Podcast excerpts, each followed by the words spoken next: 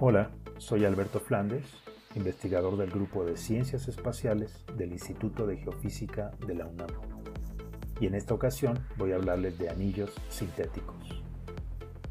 Los anillos principales de Saturno se componen de una multitud de fragmentos de hielo de agua y otros compuestos que orbitan alrededor del planeta en una región donde las fuerzas gravitacionales confinan al material pero no permiten que se acumulen para formar cuerpos mayores algunos metros.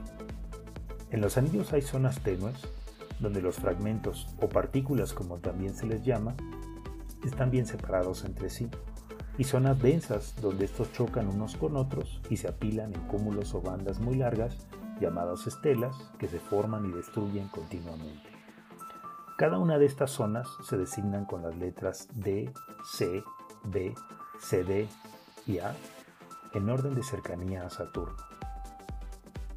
Aún en las imágenes de la extinta nave Cassini que orbitó Saturno durante casi 14 años, las partículas de los anillos no se pueden distinguir individualmente y en el mejor de los casos, y con algo de imaginación, parecen verse como puntos difusos.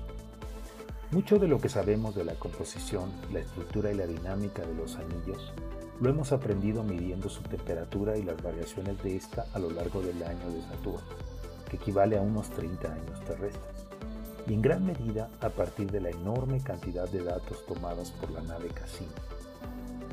Las variaciones de temperatura de los anillos se deben a que Saturno no siempre está a la misma distancia del Sol y que su inclinación relativa con respecto a éste va cambiando.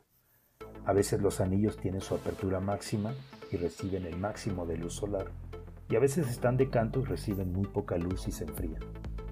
La temperatura en cada zona de los anillos es distinta, en las regiones poco densas, como los anillos C y CD, las partículas pueden recibir más luz porque no se eclipsan entre sí, y en las más densas, como los anillos A y B, sucede lo contrario. Una forma de interpretar las mediciones de temperatura es reproduciéndolas usando anillos creados por computadora y un modelo matemático. Para lograr un modelo exitoso se deben poder reproducir las variaciones de iluminación o visto de otra forma, las variaciones en el patrón de sombras sobre los anillos. Para este propósito usamos la técnica de ray tracing o rastreo de haces, la misma que se aplica para generar imágenes realistas en las películas de animación en 3D. Este método calcula el camino que siguen los rayos de luz individuales desde una fuente luminosa, en nuestro caso un sol artificial, hasta el observador, una nave virtual, reproduciendo con precisión los diferentes efectos ópticos como la reflexión en las superficies de las partículas, entre otros. Para hacer la simulación computacional más ligera, creamos una versión simplificada de los anillos reales, en la que las partículas irregulares de los anillos reales se sustituyen por arreglos de esferas que simulan las diferentes zonas de los anillos con base en las observaciones de la nave Cassini y los efectos gravitacionales básicos.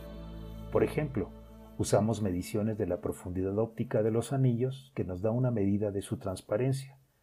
En los anillos reales, la profundidad óptica se mide cuando una estrella conocida pasa por detrás de los anillos que funcionan como un velo irregular que bloquea parcialmente su luz. Midiendo los cambios en el brillo de la estrella, se puede saber con precisión qué regiones son densas o tenues.